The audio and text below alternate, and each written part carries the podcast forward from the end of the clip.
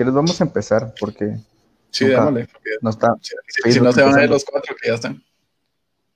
Sí, sí, no solo ya tenemos cuatro, tenemos que tenerlos ahí. Hey, María Joaquina, hola. Hola. Ah, antes que se me olvide, María Joaquina dijo que le dijéramos feliz cumpleaños de antes, antes que nos olvide, feliz cumpleaños, María Joaquina, que mañana es tu cumpleaños. Sí, mañana es tu cumpleaños. Esta es parte de tu celebración. Pues sí, mira, es estamos motivo. Por eso elegí la fecha para hoy.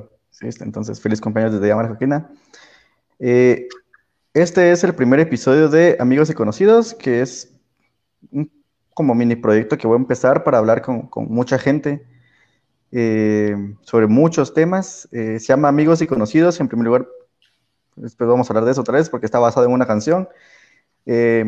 Y porque siempre he pensado eso de que todo lo que sabemos, todo lo que hacemos y todo lo que pensamos está basado en, en todas las personas que nos rodean, todas las influencias, las formas de pensar. Entonces, para que así vamos conociendo más formas de pensar de muchas cosas. Hoy tenemos a César Castellanos con nosotros. Vamos a hablar de música en general. La verdad va a ser un montón de temas por todos lados, entonces digamos que vamos a hablar solo de música.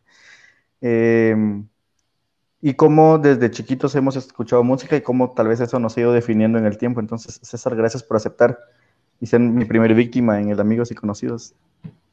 No, pues para mí es un gusto estar acá y no es que sea una figura pública ni nada, pero se siente bien como hacer este tipo de proyectos y este tipo de cosas y, que me hayas tomado en cuenta como de una forma bastante espontánea, la verdad. Pero, pero sí, o sea, probando aquí esta, esta, esta plataforma de los streams y de, y de platicar un poco. Entonces. No, ya sabes cuando querrás. Igual yo tampoco soy figura pública, por eso me siento súper estrella teniendo 10 personas viéndome, porque la verdad, ninguna es mi mamá, entonces estoy feliz. Eh, bueno, para mi empezar. Mamá tenía Facebook, entonces seguro no es mamá. entonces, sí estamos teniendo éxito hoy. Eh, gracias, María Joaquina, por abrir 10 perfiles y vernos en todos. Eh, bueno, para empezar, contanos, así como brevemente, si tuvieras que abrir un Tinder y poner quién es César Castellanos, ¿qué pondrías ahí? Un Tinder. Bueno, yo, yo la verdad no sabía Tinder, pero, pero sí, pues soy una persona pues bastante normal. Tengo mis hobbies eh, y pues también trabajo. Y básicamente me gusta mucho la música. Eh, durante un tiempo fue una parte muy fuerte en el aspecto de que también interpretaba música. De momento pues activamente no lo hago, pero durante toda la vida he disfrutado lo que es la música. He disfrutado las experiencias que da, los mensajes y todo lo que, lo que te puede transmitir más allá de, un sentimiento por un riff o, por alguna frase. O sea, realmente la cultura musical es algo bien importante en la sociedad y creo que es algo que, que amerita hablar. Y, y, el día de hoy, pues plataformas como Spotify, Deezer, YouTube nos demuestran que la música es una corriente muy fuerte dentro de la sociedad. Entonces, eh, la verdad me agrada que hayas escogido este tema para hablar por el mismo, de que de que sí es bastante relevante en la vida de todos, aunque no todos sean como muy inclinados hacia conocer mucho sobre la música o sobre hacer música, pues sí ha influido en la vida de todos de, alguna u otra manera. Y desde, bueno, empecemos, ahí sí que desde el inicio. ¿Cuál es el primer acercamiento que tuviste con la música? Yo tengo un acercamiento muy penoso que te voy a contar, pero ¿cuál fue tu primer acercamiento con la música? Mira, yo también, no, es penoso porque realmente para la edad en la que fue no, pues no tenía por qué dar pena, pues. Pero yo creo que los primeros, así, primeros acercamientos fue con la música de Cri Cri, ¿va? Cuando, como allá por los cuatro o cinco años, estaba como muy de moda eso, estaban este, este rollo de los cassettes.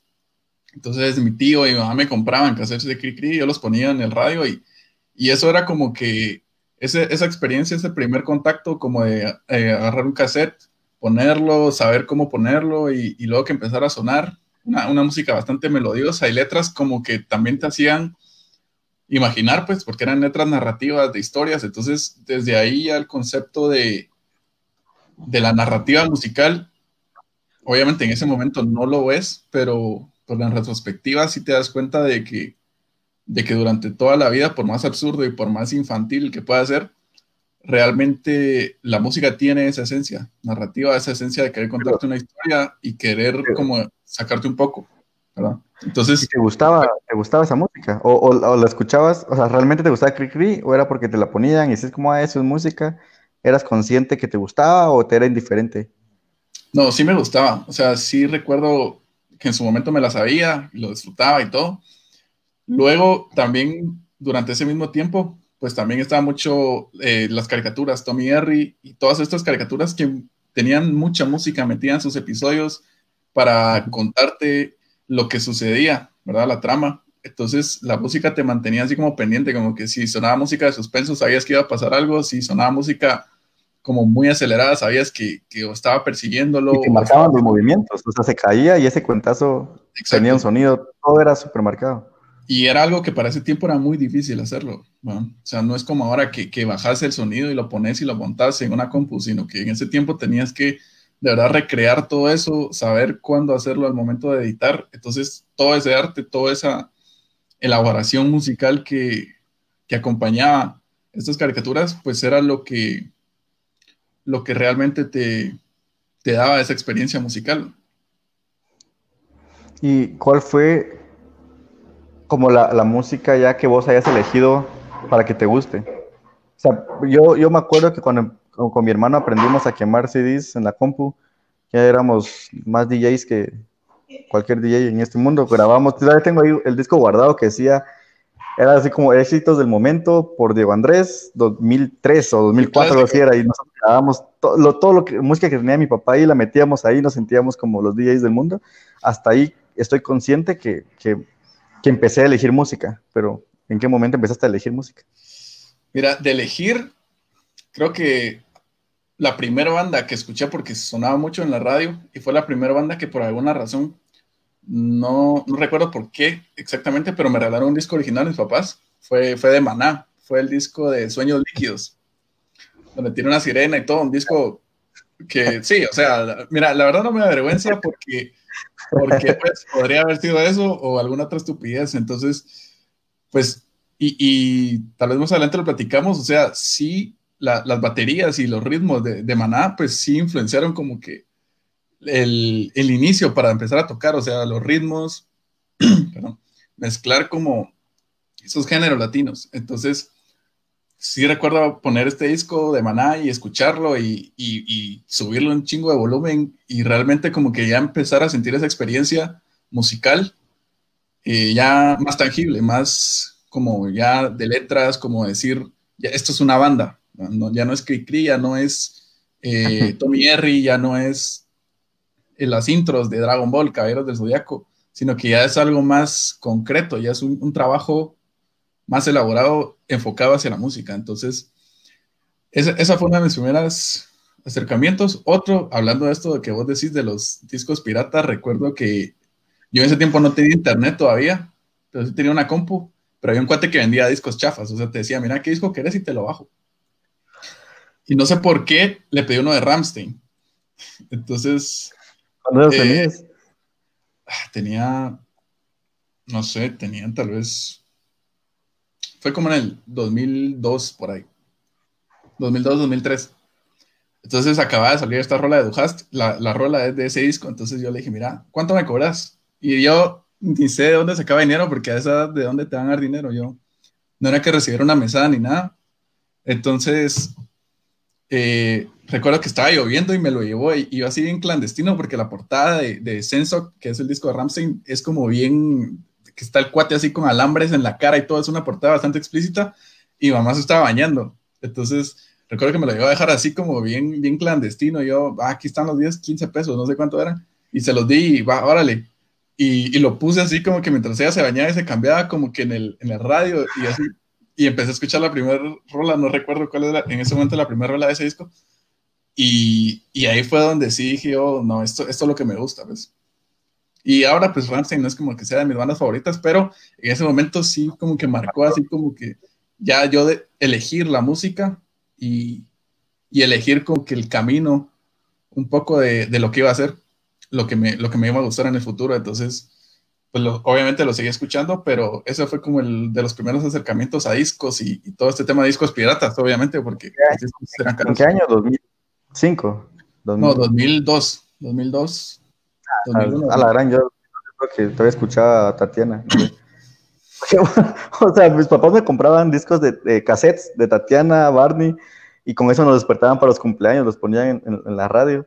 Eh, pues, y se le metían el cassette y, le ponían volumen y nos iban a despertar así como con cualquier canción, o cepillín.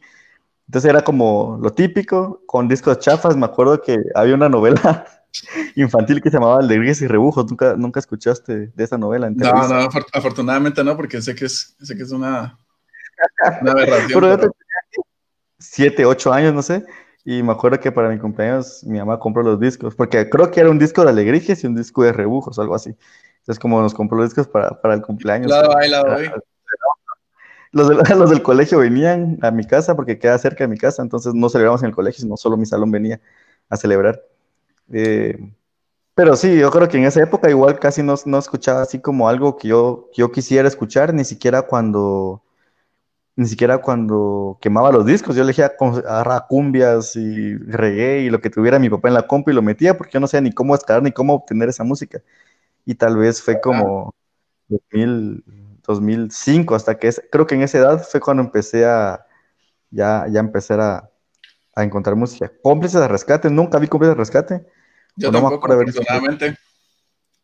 No, no tengo ese capítulo oscuro en mi vida. Pero mira, o sea, yo miraba que lo anunciaban y sabía que era momento de cambiar y poner algo más.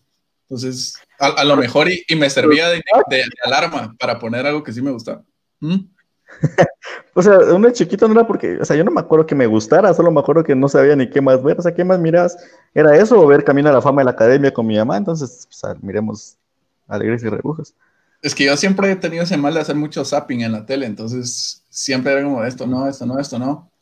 Y así era como encontraba varios canales de música, que eran siempre los últimos. Recuerdo que los de música MTV, esos eran como el 70 o algo así en el cable, entonces si estabas en los primeros de caricaturas, obviamente llegar ahí cambiando por canales, viendo qué había, pues te llevaba tu tiempo, pero me entretenía a veces más que ver esas cosas de cómplices y todo eso, pues, entonces me entretenía más estar cambiando y cambiando y quedarme viendo ver esta serie, entonces nunca, nunca vi afortunadamente estas series.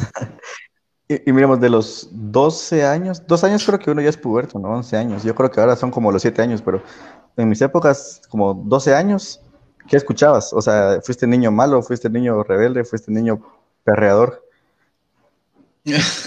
Mira, de escuchar, pues ya estaba Ares y todo, que, ya bajaba uno cualquier estupidez. Y también, ya a los 12 años, déjame ver, porque yo me ubico por, por años de los 2000 en adelante, por el, por el año en el que estaba en el colegio, porque iba en orden, o sea, en el 2002 estaba en segundo, entonces, ¿2000 qué dijiste? Bueno, a los 12 años. No, es que sí, así con años sí me cuesta. 12 años, pero, bueno, pero bueno, tenía ya 2008, sí, 2005. Va, mira, en esa edad, recuerdo que en cuarto primaria, 2004, eh, también un amigo que, se llamaba Antulio llevó, su papá, a su papá le gusta el rock y llevó un disco de Motorhead al, al colegio. Y entonces justo teníamos la suerte de que en el salón donde estábamos nosotros tenían una grabadora para pasarnos las, los ejercicios estos de inglés. inglés y esas cosas que dan un chingo de hueva. Y entonces le prestamos para el recreo, así como, mí, ¿será que nos puede prestar la grabadora? Va, sí, que Y, y recuerdo que, que lo, lo pusimos, era, no me recuerdo, creo que era de Bastards, de Motorhead que tenía todavía esos diseños de discos antiguos que, que, no tenían nada en el disco, o sea, que solo estaba la lista de canciones y tenías como el título así impreso, no, no eran como dibujos. Y entonces así empezó, empecé como ya a enfocarme más a, a, ese, a ese, tipo de género, pero igual, o sea, cuando regresabas a, a, ver tele las tardes después del colegio, pues lo clásico que pasaba en MTV, pues eh, Panda, Kudai, que no me gustaba Kudai, pero era lo que pasaba. En el 2004, no tanto. Ahí. Bueno, sí, 2004 no. Para ti con desprecio. ¿Cuál? Bueno, es que yo, yo soy fan de Panda, entonces ilustranos vos con, con lo que hay. Por pues. favor, yo, yo, me grabé de la Universidad de Panda, entonces les puedo hablar de Panda toda la vida. No, es que yo, yo tengo Panda porque, porque la, como que la, yo no sabía qué escuchar, o sea, yo realmente escuchaba lo que sonara. Eh, Y me acuerdo que una amiga de mi hermano vino una vez a la casa con sus amigos del colegio y yo estaba en la compu, entonces me pidió, me trajo de esos MP3 que eran USB de una vez y que le pasara canciones y me dio una lista. Entonces, mientras ellos estaban trabajando, entonces yo le empecé a bajar y le bajé Narcisista por excelencia. Entonces, eh, qué chilo suena esto. Entonces se fueron, le pasé las canciones y empecé a buscar como quién era. Y empecé a escuchar los discos más viejitos, Arroz con Leche, Revancha el Príncipe Charro. Entonces me, gustó mucho esa onda. Buscando y buscando fue que encontré a Allison, a Termo, a Tólidos, a División Minúscula. Eh, entonces creo que Panda me salvó de haberme ido por el reggaetón después. Ahorita estuviera perreando saber dónde, pero por eso tengo tan marcado Panda, porque fue el, con ellos empecé como toda la línea de música y entonces ya entendía lo que miran en MTV. MTV tenía la lista de los 10 más y después a final de año la lista de los 100 más y yo conocía casi que las 100, las 100 bandas que sonaban en, en esa época. No era como el super fan porque, o sea, Pepe canta horrible y porque creo que era más fan del baterista de Crow, que a mí me parecía muy buen baterista y del bajista, Ricky. Ricky es muy bueno en el bajo, entonces eso era lo que más me gustaba. Eh, escuchar eso en esa edad, todavía me acuerdo cuando salían los, como los estrenos de los videos y cuando censuraron Los Malaventurados No Lloran, porque era como cuando se suicidaba alguien, eran como intentos de suicidio y entonces como que no dejaban verlo porque, porque creían que uno lo iba a probar, ahí Dios. En el video no le salía, a mí sí me hubiera salido. Pero creo que por eso es que, que, me, me, me, gustó, me gustaba un montón Panda, pero y sé que sos fan también de División Minúscula. ¿Te gusta sí, eh, o no? Sí, eh, fan así, grueso, ¿no? Pero, pero sí me gusta bastante. Bueno, la voz de Javier es muy buena, musicalmente también, o sea, Defecto, eh, Defecto Perfecto y Sirenas son los discos que más me gustan de ellos. Y sí, o sea, las letras de Javier siempre me gustan porque siempre tratan de lo mismo, pero les agrega siempre algo. Y, y musicalmente también son muy buenos. O sea, los riffs que se echan son muy punk, pero sí han sabido evolucionar. Del defecto al Sirenas hay un gran cambio de, ritmo, porque defecto sí era como el típico alternativo pop punk o no sé, pero era. No, ¿Sí escuchaste el extrañero casa? Sí, sí, que era.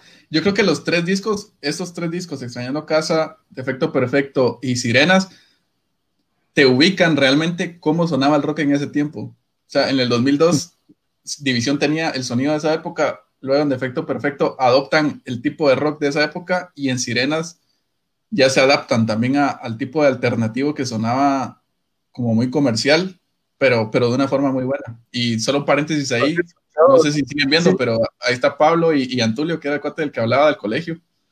Entonces, ahí saludos que están comentando, saludos a la primera de mayo y, dice, me recuerdo haber llevado el disco a escondidas al colegio, entonces, como podrás ver, es, es veraz esa anécdota del, del, disco. Pero volviendo al tema de división, sí creo que es una banda que me gusta bastante. No, no me sé todas sus rolas, pero sí, o sea, sí, el, el defecto y Sirena lo pongo así de principio a fin a veces en el carro. Casualmente hace como una semana iba manejando y lo puse así desde Hot Rod hasta que terminó. Entonces sí. Si has visto las entrevistas en que Javier Blake es el disco favorito porque la gente le tiraba hate porque era un gran cambio del defecto perfecto a, Sirenas. Eh, a diferencia de Pepe, eh, Javier canta muy bien. Javier sí. Eh, son muy diferentes, sí, ¿sabes? Javier creció y tiene su familia, tiene una hija y su esposa, Pepe creo que está con problemas como psiquiátricos. Dicen que se iba al psiquiatra y por eso escribe solo canciones así, todas como de muerte y, depresión, y por eso están felices de ya no seguir con Panda, porque ya no querían seguir hablando como de muerte, ni de suicidio, ni de niños tristes. no sé si era un personaje de él o qué, pero. Pues yo creo que si, era, si es que ya, ya vive con él, o sea, ya no sé. Sí, porque sí se me hacía siempre bien, bien artificial ese rollo. O sea, sí estuvieron como con la tendencia emo, y, eso era lo que no me gustaba de Panda, la voz de Pepe, que no, o sea, está bien, pues, o sea, es música, es arte, desde lo que querrás ver, y también, pues las letras, o sea, sí me daba hueva, esa tendencia emo siempre me dio hueva, como de, de ay, me dejaste y me corto las venas y, y qué triste es el mundo y soy un adolescente, o sea, era bien estúpido realmente, entonces nunca caí en esa tendencia y no me identificaba con ese tipo de letras, o sea, era como, o sea, ¿por qué vas a estar triste si sos un adolescente que en, en el plano muy general, pues no te falta mucho y tenés ciertas comodidades, o sea, porque vas a estar así como, el mundo, el mundo me odia, o sea, no, nunca, nunca me identifiqué con ese movimiento así como de, el mundo, yo no me identificaba porque lo hiciera, pero porque me gustaba que hablaran con cosas más, sentía yo más sinceras. Creo que eso es lo que más me gusta de la música, que hablen como cosas muy sinceras.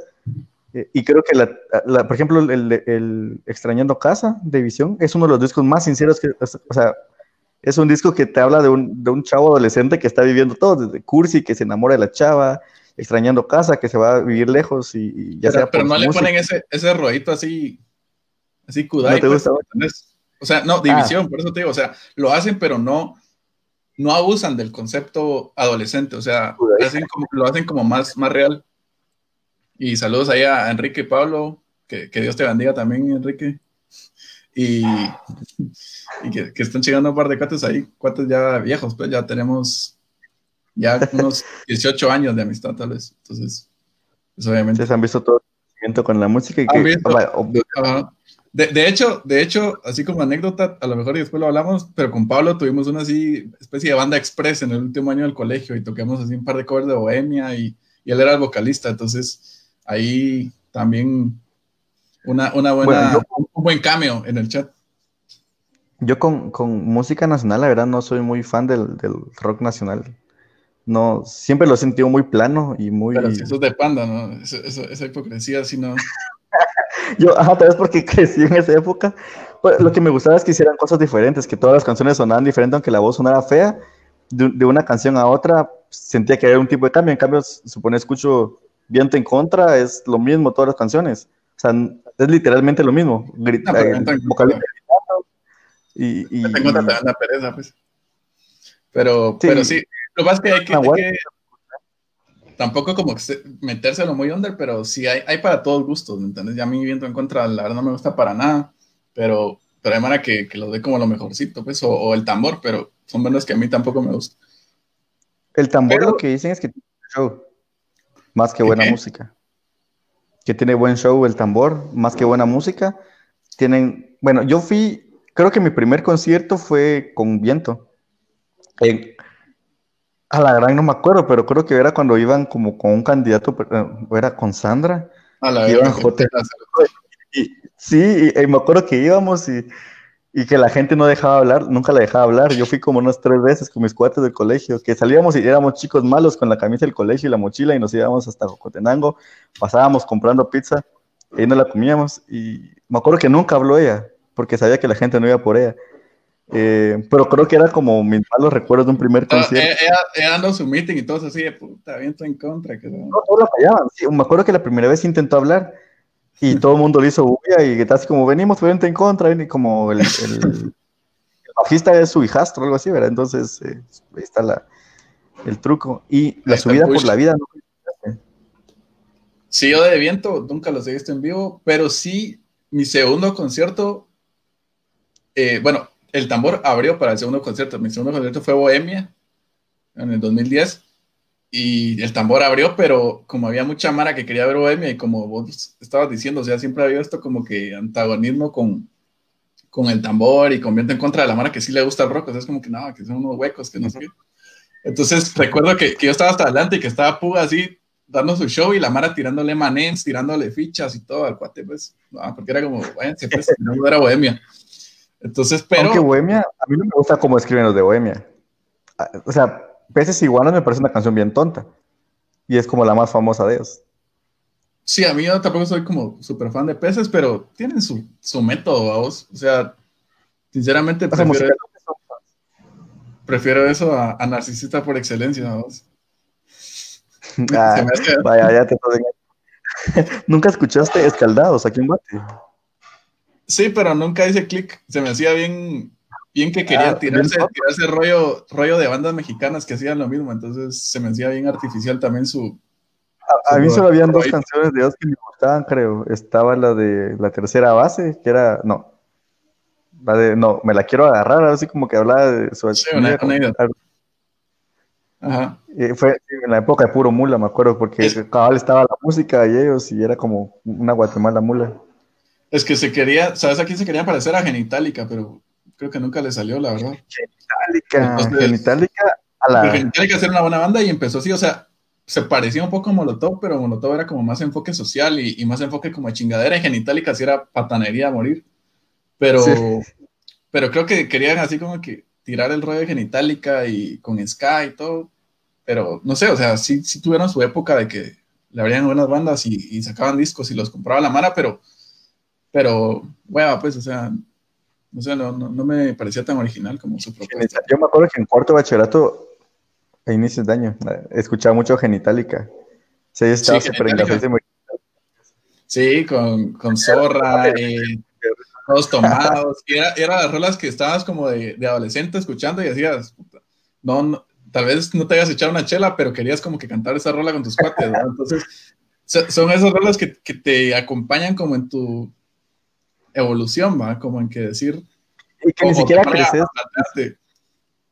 O sea, no es como que crezcas con sus letras, pero sí te marcan. O sea, yo no crecí con, no sé, con qué otro, con cantante de reggaetón que haya habido.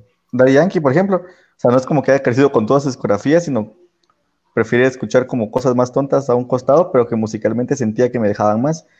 Eh, en, el, colegio era lo mismo, o sea, yo no iba a las fiestas del colegio y estaba en segundo básico, tercero básico, porque me caía mal que solo pusieran música. Me acuerdo que yo decía, miren, ¿por qué no traen bandas a tocar? porque me parecía tonto que, o sea, qué huevo ir a bailar a un lugar y ver los del colegio lo mismo, solo que bañados y peinados un sábado para una fiesta, me parecía tonto. Y siempre pedía yo como, miren, lleven una banda, lleven una banda, o a un concurso de bandas del colegio. Y, y creo que por ahí, surgió como mi, mi, interés por armar una banda. Aunque no, vos eras, dijiste que sí te llama un poco lo, bueno, ¿Maná te gusta el fin, sí o no? Para ver cómo, a ver si, si qué tanto respeto hay. Sí, o sea, eh. sí, o sea, ya lo dejé de seguir como desde el 2006, pero, pero sí, o sea, sus trabajos como de, su carrera temprana, pues me parecían bien, pues. O sea, tenía como cierto sonido de police, luego se pasaron como a muy rock pop, pero, pero creo que tenían cosas destacables, tal vez eh, el vocalista pues no es lo mejor, pero, pero al menos en el sentido de batería sí me gustaba, que, que fue lo que, como te decía, me influyó a mí bastante. Eh, en Alex, pues. entonces, creo que también... la forma en que miras.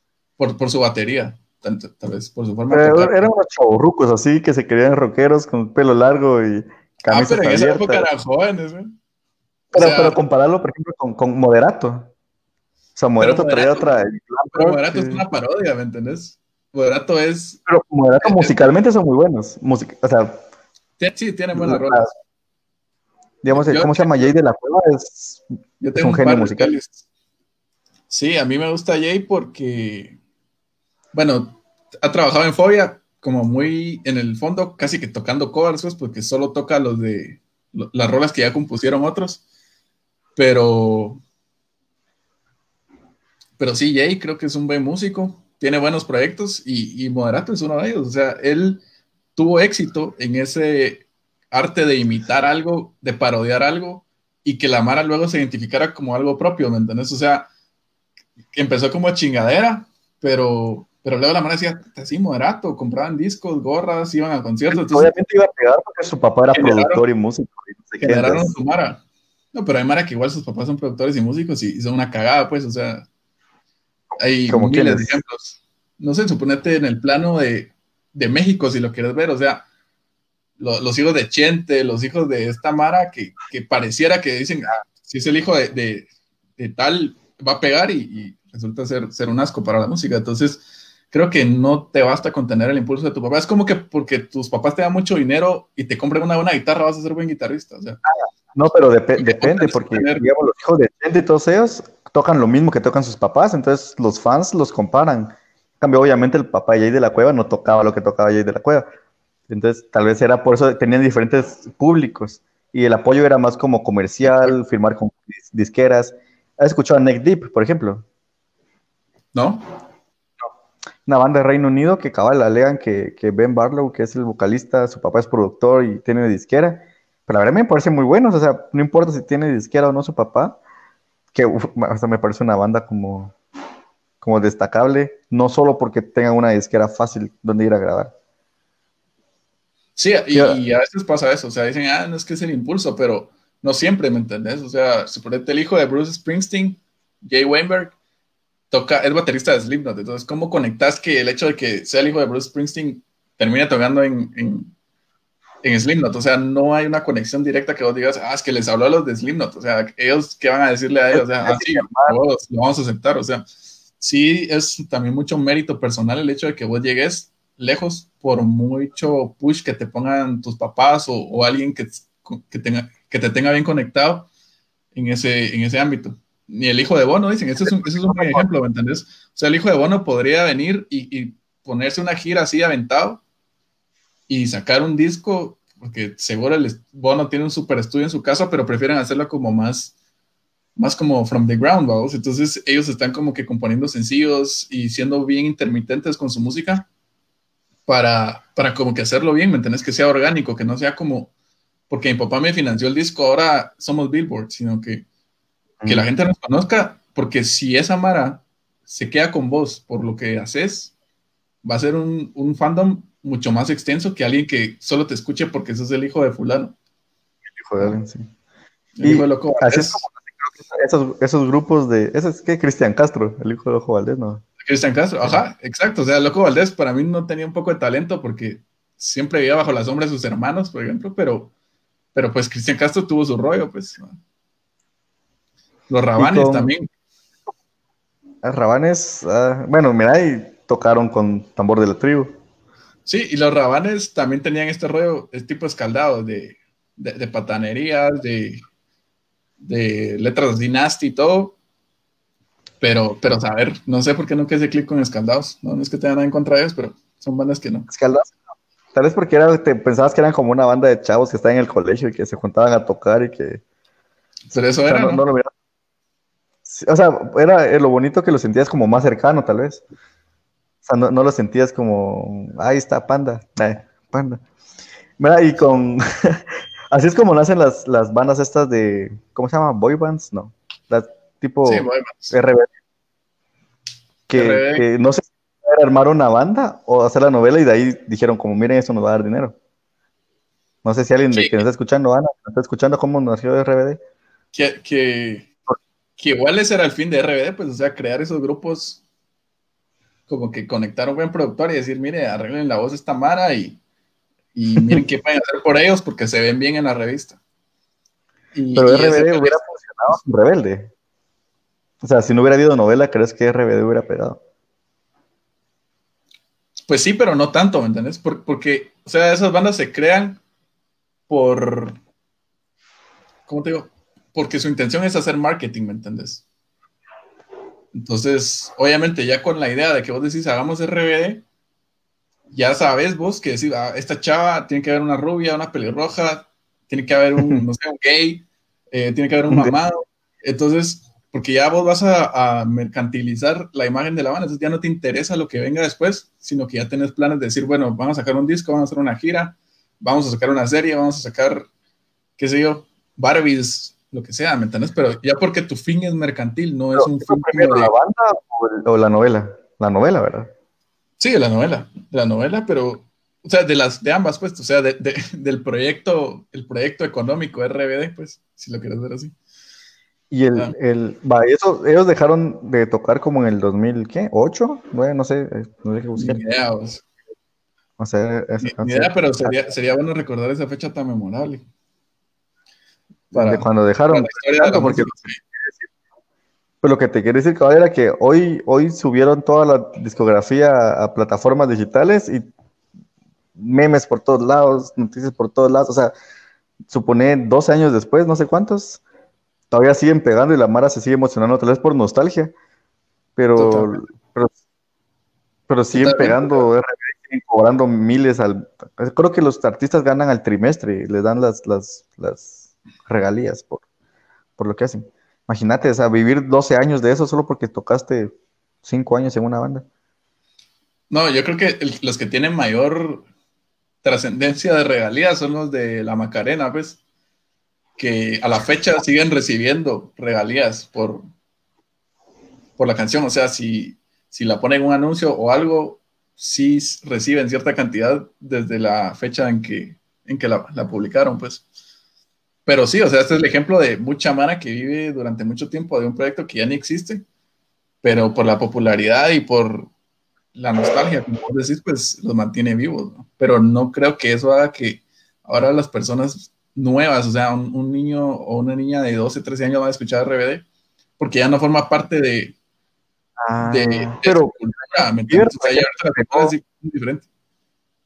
Yo, yo, creo que una generación que era puberta escuchó a, a RBD y la generación que venía atrás, cuando fue puberta, escuchó a Justin Bieber. Eh, ¿Quién más? toda esa mara de. Que Jonas Brothers y. No sé, exacto. Entonces, si te das cuenta. Si te das cuenta, la Mara que, que escuchaba a los Jonas Brothers cuando regresaron, no sé, hace cuánto, un año, no sé, otra vez, como que salieron de su cueva y como que todos amaban a los Jonas Brothers otra vez, pero era esa misma gente que las escuchaba en su momento, pues. Ay, pero es, la misma técnica de Nahual que se ha separado como 20 veces y, siguen regresando, y regresan y regresan, cada vez que se les acaba el dinero. Sí, yo, a Luis sí me gusta, pero ya hace rato, o sea, me, me, gustaba más que todo porque a mi papá le gustaba, entonces iba, fui a un par de toques con mi papá de, de Alush. Me parece sí, una buena banda, como en sus inicios, ya después les perdió el rollo, o sea, sus primeros cuatro o cinco discos, pues eran buenos, pero, pero sí, ya, ya no he seguido. Los pacientes de Freud, dice, Felipe, eh, sí, esa era la banda que tenía en el colegio, que, de la que te comentaba. Ah, que... Ah, pues no, los, conocía. Contame de, cómo empezaste con, banda. Yo creo que esa, bueno, antes de, esto de los pacientes, como en por ahí por 2008, 2009, eh, que ya como que tuve mi primera batería y todo el rollo, y empezaba a sacar covers, le hablé a, precisamente a este cuate Antulio que anda por ahí, y y fue como, mira, que toquemos, que no sé qué. Y también estaba otro cuate que se llamaba Manolo, que tocaba guitarra. Entonces era como, sacamos un par de covers de Pink Floyd y así en mi casa. Entonces, ahí era como que empezó como el rollo de, de como una banda. O sea, tocábamos puros covers o, o alguna mulada que se nos ocurriera. Nunca escribimos una canción ni nada. Pero ya era eso como rollo de, de banda, estar componiendo, con, bueno, no componiendo, pero tocando con Mara y estar haciendo ruido y que los vecinos llegaran a chingar y todo. Entonces era, era eso, era parte de esa, de esa época. Entonces ya esto de los pacientes ya fue mucho después, como en el 2011, que así de perdidos, pues eh, con este cuate Pablo Antulio, también estaba otro cuate que se llamaba Tony Ronald, y con ellos fue que ya tocamos. También eh, Jeff, Jeff Tucker, que, que, ahora él tiene su proyecto, por aparte él se dedica creo que 100% a la música o, o, algo así. O sea, no sé si se dedica a otra cosa, pero sí se metió lleno en la música. Entonces con ellos como que empezábamos, entonces recuerdo que así, así de, de mainstream, en estas cosas de bandas de, de, los colegios, de aula, de aula 2.0 que llevaban los colegios y todo. Ah, como que meter a tu banda. Ah, bueno, Ronald no estuvo, no, es que sí toqué con Ronald, pero él no estuvo en los pacientes, sí. Entonces, Ronald, no. Hay que borrarlo de la banda. Entonces, no, pero sí toqué con Ronald un tiempo. Entonces, sí, sí, la verdad es que nos ayudó a, impulsar nuestra pequeña carrera en, el colegio. Pero el, punto es que tocábamos, no sé, el norte, Andrade, Peces y no sé, eh, precisamente una de Manala, de Me Vale, y, así como tocándola ahí. Entonces. que todavía esos de nanitos verdes, me vale. Ah, no, no, verdes, no, no, no, no, no, llegamos a ese nivel. Creo que, creo que hay una línea ya abajito de nanitos verdes donde ya perdés la dignidad un poco. Pero no, no llegamos a, a nanitos verdes. Que, que, son para sacar covers de, de esas bandas. Ya, ya, aburre, ya aburre ver esa mierda.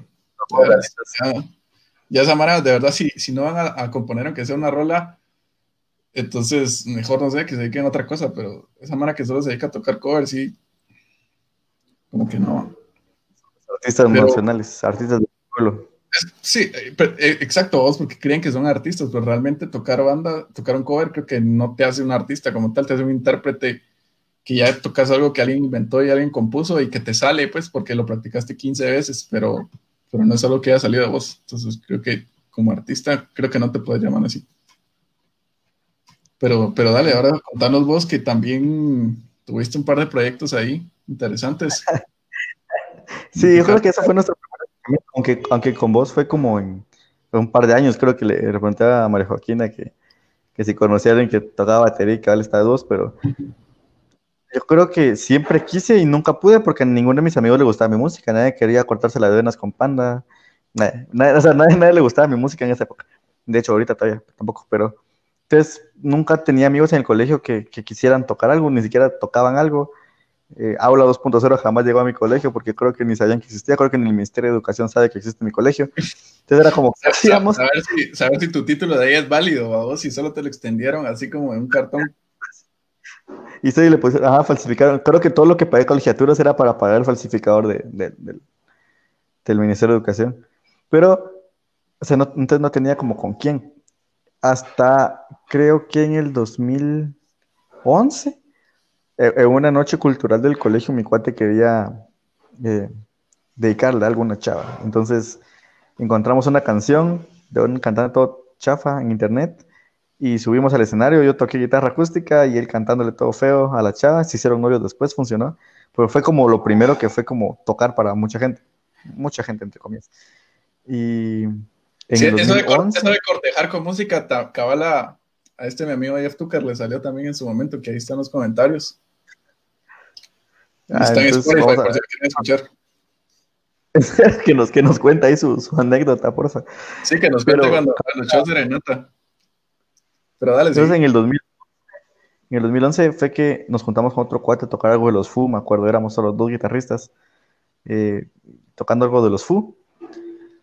Ah, de aquí que consiguiéramos guitarrista, eh, otro bajista, alguien que quisiera cantar eh, en batería, nunca conseguíamos. Y en el 2012 por fin conseguimos porque yo, yo en agosto terminé clases, me gradué en el 2012, en el 2012, hice prácticas como tres semanas y después dejé de ir porque me dieron chance ya no seguir yendo y firmarme porque tenía otras cosas que hacer. Entonces estuve como de vacaciones de septiembre hasta que entrara a la U.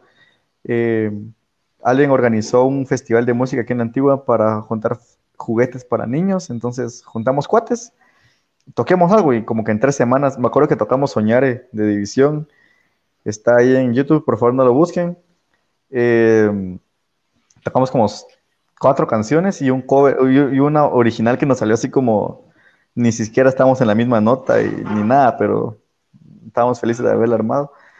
Eh, fue un mate de risa, creo que ahí sí estaban solo, sin mentiras, o sea, cuando tocamos nosotros que fuimos los primeros porque éramos los únicos que no éramos banda como tal, solo estaban los papás de todos nosotros, o sea, estaban nuestros papás, hermanos y unos cuates, porque ni siquiera había llegado la gente. Eh, intenté que siguiera funcionando, pero la mara ya que, ay, toquemos reggae, ay, que toquemos enanitos, ay, que toquemos, muchachos, vamos, vamos a seguir una línea, o, sea, no se trata solo de tocar por tocar, entonces dejamos de, tocar hasta entrar a la U. Eh, voy a contar, pero digamos, de lo que me contaste hasta antes de, de graduarte del colegio. ¿Qué más hiciste antes de que entremos en la etapa post-colegio? Post-colegio. Pues eso, porque básicamente este, este tema de los pacientes de Freud fue en el último año, o sea, fue ya cuando estaba en quinto batch. Entonces, ya sí nos juntamos a ensayar como para esas presentaciones del colegio y todo. Pagábamos un, cuarto ahí en por Novicentro, como de 20 pesos cada uno, y ahí ensayábamos. Y después de eso, ya me gradué y entré a la U, y fue como hasta 2014 que me gradué como en 2011. Y fue como hasta 2014 que que ya volví como a ese tema de ya tocar con un grupo, pero durante ese tiempo pues tocaba solo en mi casa y todo, pero, pero nada más. ¿Mm? Me gusta mucho el nombre. Con los pacientes que tocaban. Eso, o sea, eran covers, es que no fue como una banda hecha para componer, ¿me entiendes? Fue más como chingadera de... ¿Como de qué? Eh, los que te había dicho, eh, Peces de Bohemia, El Norte, y, me vale de maná, no sé si se me escapa alguna otra. Entonces, fue eso, fueron como tres, cuatro presentaciones así en colegio. Y, y luego un proyecto que fue a fin de año, que, ¿cómo se llama? Como que era, no sé, no sé cómo se llamaba el curso, si era estética o era algo relacionado con, con arte. Entonces, como que de examen final, en vez de hacer un examen, como que toda la clase iba a tocar algo.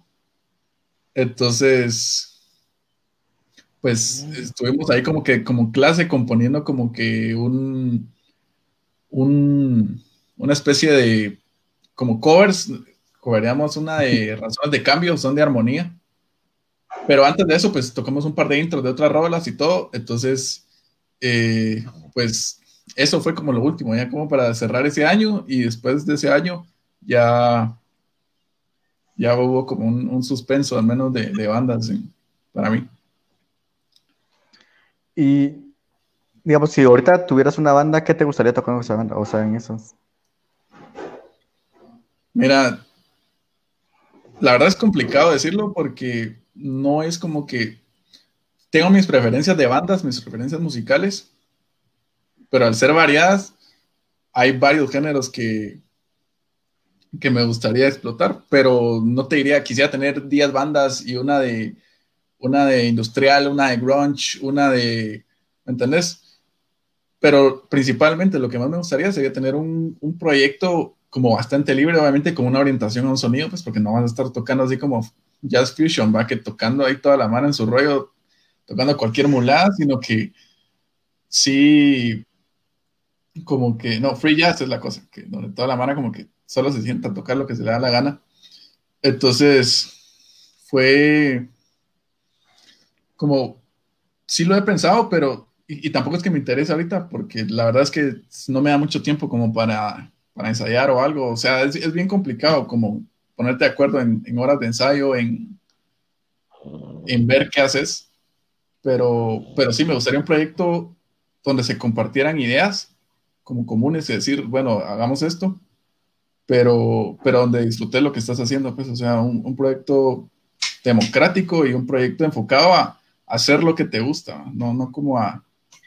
En, la U algo Cuando ¿Ah? tocamos a luego Cabal, es un proyecto democrático en que todos estén felices con lo que tocan y que no es como tocar. Exacto, e incluso aunque no se pueda tocar en vivo, ya sea porque tu música no es apta para tocar en vivo por alguna otra razón, sino simplemente por componer algo de a huevo, algo bien hecho, pero que te guste a vos, más que todo como satisfacción personal, pues, va. Entonces no, no te diría así como que, que mis objetivos serían tener tantas reproducciones en Spotify o, o tocar en un lugar a la semana, mucho menos hacer dinero, sino que hacer algo que, que vos lo escuches y que digas, esto sí me gusta, o sea, algo que te permita expresarte, pues creo que eso, eso sería lo que, lo que me gustaría hacer en este momento. El, sí, cabal eso, en la U me acuerdo que juntaba gente para tocar, tocamos en el 2014, mi segundo año de U.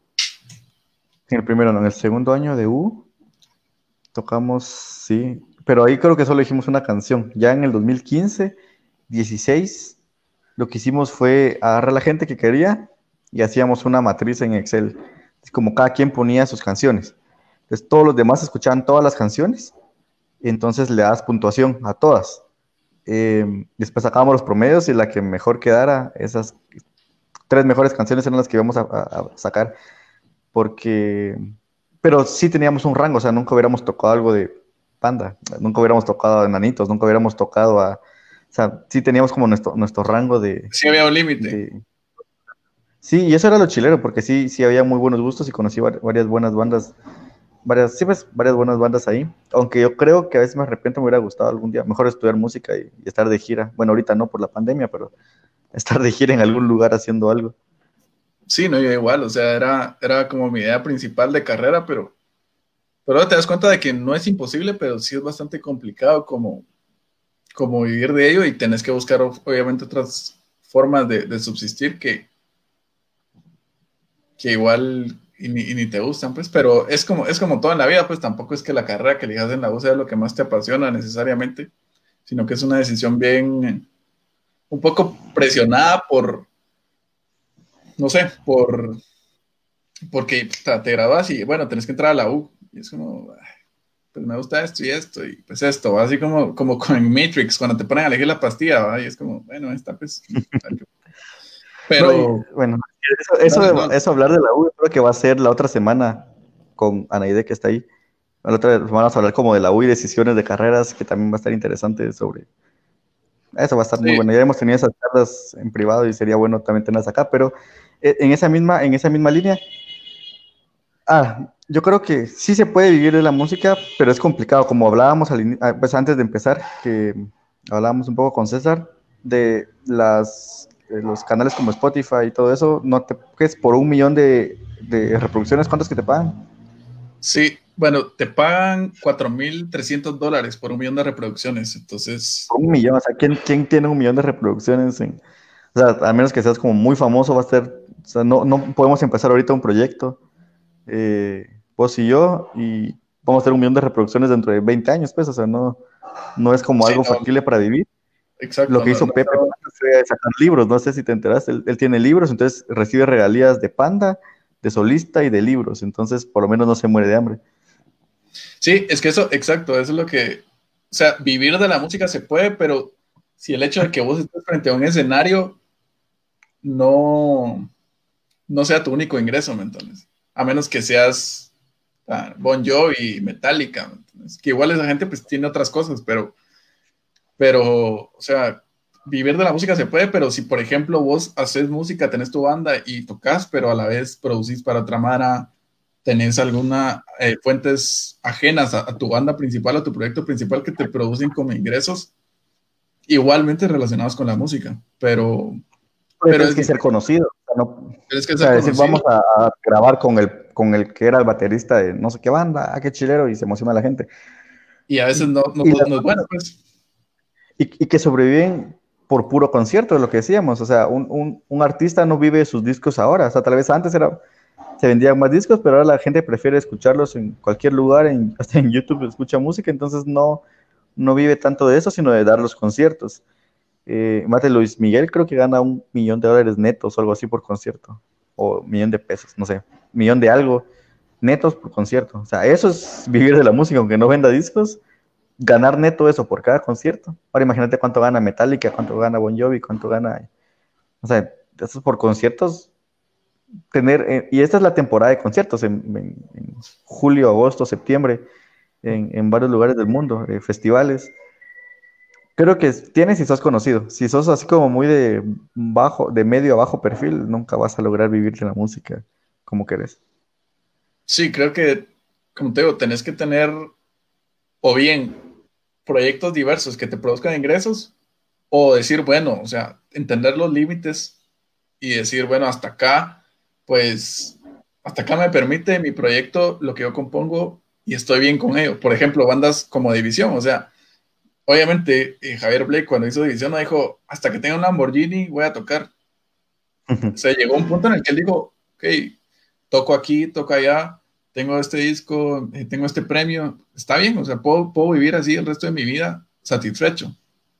Y yo creo que eso es más importante que decir quiero vivir de la música, porque ahí es, es algo como muy ambiguo y, puedes decir quiero vivir de la música en el sentido de o me compro tres casas con lo que gane la música o en un apartamento con mis instrumentos y me para tener mis cosas estoy bien, o sea, creo que más que, que, el concepto de vivir de la música es cómo querés vivir vos o hasta qué punto querés vivir vos de eso y si vas a estar satisfecho con lo que al punto que, que,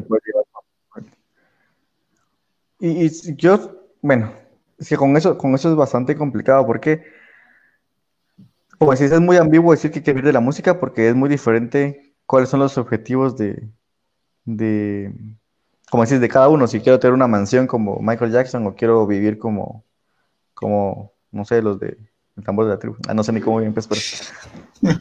pero sí creo que, digamos, vivir de la música es en general vivir haciendo lo que te gusta. O sea, si te gusta la música, eh, vivís haciendo conciertos, discos, presentaciones y todo lo que sea, y puedes seguir haciéndolo sin necesidad de buscar trabajo de tu carrera. O sea, puedes graduarte de ingeniero y estar en una banda. Entonces, tu idea es vivir de la banda sin tener que trabajar de ingeniero. O sea, vivir de la música más de lo que tengas es no que no te obliga a hacer algo que no quieres. Es como vivir de, no sé, de tu carrera. Si pensás vivir de la carrera universitaria, se trata de trabajar únicamente de eso y no hacer nada más. Entonces, es, es, esa es la, como la dicotomía de la vida, es saber que elijo lo que quiero o lo que me da dinero. Sí, y lo que te gusta, pues, además que igual le apasiona su carrera universitaria y dice, bueno, esto quiero hacer el resto de mi vida, y, y tiene su límite, ¿no? O, también se ponen sus castillos y es como que quiero comprarme esto y lo otro y que son cosas pues, que muy difíciles de alcanzar a menos que te dediques a algo más, a, ser empresario o a tener otras cosas que no sea, porque yo creo que una carrera, a menos que seas demasiado cabrón, creo que no te da como para, para darte grandes lujos si solo vivís de eso, pues. Sea, no, no es como que vayas a ser el próximo Bill Gates o algo así. Entonces, creo que, es, creo que es eso, es, es cuestión de qué objetivos y qué límites te pones a vos mismo. No, no límites en el sentido de que pues, no sos ambicioso, pero como de decir, bueno, cuando esté aquí, pues creo que, creo que está bien para mí y, y, y ya llegué a lo, que, a lo que quería obtener, pues. Bueno, y ahora vamos a cambiar como radicalmente de tema. Bueno, no de tema, pero contanos de los conciertos los que, los que has ido. Conciertos. ¿A quién has ayudado a vivir? ¿A qué bandas has ayudado? Eh. Bueno, hablando, hablando de Metallica, precisamente, Metallica fue mi primer concierto, el 10 de marzo 2010. Recuerdo que compré ese día la entrada porque, pues por alguna razón, bueno, no, tal vez por varias, mis papás no querían y, tenía cuates que ya tenían entradas, de cuates de colegio. Y casi que les tuve que rogar ese día, o sea, era un viernes, creo. Era como, pero ¿por qué no? Que no sé qué. Y mi papá dijo, va, anda, pues, y fuimos así a todo ticket, a un kiosco a todo ticket, y me compró la entrada y fue como, va, dale, y cabal hablé con mis cuates, muchachos, que sí me dieron permiso, que no sé qué, y llegué, y, y, y, estuvo brutal, pues, porque, o sea, recuerdo que tocaron bandas que igual me gustaron, o sea, desde todo, desde la entrada al estadio y ver así el escenario y decir, o sea, imagina, empezar a imaginarte cómo va a sonar, qué, qué equipo trae esta Mara, porque era, era metálica, pues entonces como que cualquier otra banda, tal vez de rock, reconocida mundialmente, pero muy pequeña, o sea, sabías que Metallica era una banda grande que hacía grandes shows, entonces las expectativas eran muy altas y recuerdo que como a las seis fue que abrió Extinción, que es una banda que también me gusta de Guate, de las bandas que más me gustan. Luego tocó Mastodon y la Mara estaba como que bien apagada, creo que porque no se escuchaba muy bien, pero yo también igual disfruté el toque de Mastodon. Y pues ya cuando vino Metallica, sí fue de, las, de los momentos como más memorables personalmente, por lo mismo, porque empezaron con, con cinemáticas, con luces, con fuego, así unos, unos tubos de fuego que, o sea, yo estaba como en el, en lado de las gradas del estadio y podía sentir el, o sea, la, la intensidad del fuego de, de, que se estaba proyectando desde el otro extremo del estadio. Entonces, como primera experiencia de concierto, creo que, creo que fue la mejor que pude haber tenido en ese momento. Que igual tampoco es que acá vengan tantas bandas de ese, de ese nivel. Entonces sí creo que creo que fue una muy buena experiencia y, y obviamente, pues creo que no se puede repetir. Ya, ya, al segundo concierto de Metallica ya no fui, pero dicen que estuvo muy bueno. Pero igual creo que si hubiera, nos hubiera, hubiera fue el 2016, 15, creo. Yo me acordaba pero, que el de sí. Conocí a alguien que se capeó de su casa menor de edad para ir al Metallica de 2010. La capacidad calorífica, sí, de las turbinas esas de fuego. Entonces, eh, sí, yo, yo no me capié, pero, pero sí tuve que, que, que, arrodillarme para que me dieran permiso para eso. Entonces, ese fue, y ya después como que fue más tranquilo el, el, rollo de los permisos para los conciertos y todo, porque igual mis papás como que no habían ido a muchos conciertos o creía, o tenían como que esa sensación de que si ibas a un concierto de rock, te iban a meter drogas y te iban a embriagar o qué sé yo, o, o que te iban no a... que se drogan todos los días. ¿Ah? Tenían miedo que te fueras a drogar allá y no, no saben ni qué haces en tu cuarto. ¿eh? Sí, cabal, exacto, pero en fin, vamos. Entonces, ya el segundo concierto, que fue también en el 2010, como a medio año, fue de Bohemia, que el que te contaba, donde abrió el tambor y todo, también fue un excelente concierto. Y, y a partir de ahí, pues, ya eran conciertos más, más recurrentes. Y ahora ya no me arrodillo, ahora solo, solo aviso que tengo que ir a, al concierto y ya, pero... Solo aviso pero, que ya regresé. Sí, exacto, solo, solo avisas que ya compraste la entrada, pero... Luego, como en el 2012, fue, fui al concierto de Caifanes, que es una de mis bandas favoritas, que fue en el extinto Mundo E. Que la verdad, Mundo E no era un, buen lugar para conciertos por el sonido, pero conciertos muy memorables, al menos para mí, fue ese de Caifanes. que, estuvo muy bueno, les abrió Viernes Verde. Y el de, creo que fue 20 años de Bohemia, que también fue brutal. O sea, estábamos en, en la primera fila con, con Mara X, yo no, no con nadie. Y, y, o sea, era tanto el mosh de la Mara que como que nos agarramos así de los hombros con la Mara que estábamos adelante y pusimos como los pies así en la valla porque la Mara estaba empujando demasiado. O sea, te estaban presionando contra, contra la barra así. Entonces estábamos como que haciendo una, una muralla humana así para evitar que, que, nos presionaran contra la, contra la barra adelante porque la mara estaba mollando demasiado grueso, estaba socadísimo, yo creo que estaba lleno, o sea, sí se llenó así en su totalidad mundo E. Y también fue, fue, un muy buen recuerdo porque yo, yo igual siempre hay más alta que vos en los toques, pero yo recuerdo que miraba hacia atrás y, y miraba que todo era una, un mar de gente así como en olas, así saltando, empujando y todo, entonces también fue un muy buen concierto. Y luego de ese, pues también un par de Bohemia, pero el, el, concierto que creo que más he disfrutado, que es de mi banda favorita, fue de Pearl Jam en México. Entonces, peregriné hacia, hacia ¿Hace cuándo, güey? 2015, el 28 de noviembre de 2015. Fue en Foro Sol. Y, y sí, valió la pena. O sea, tocaron casi.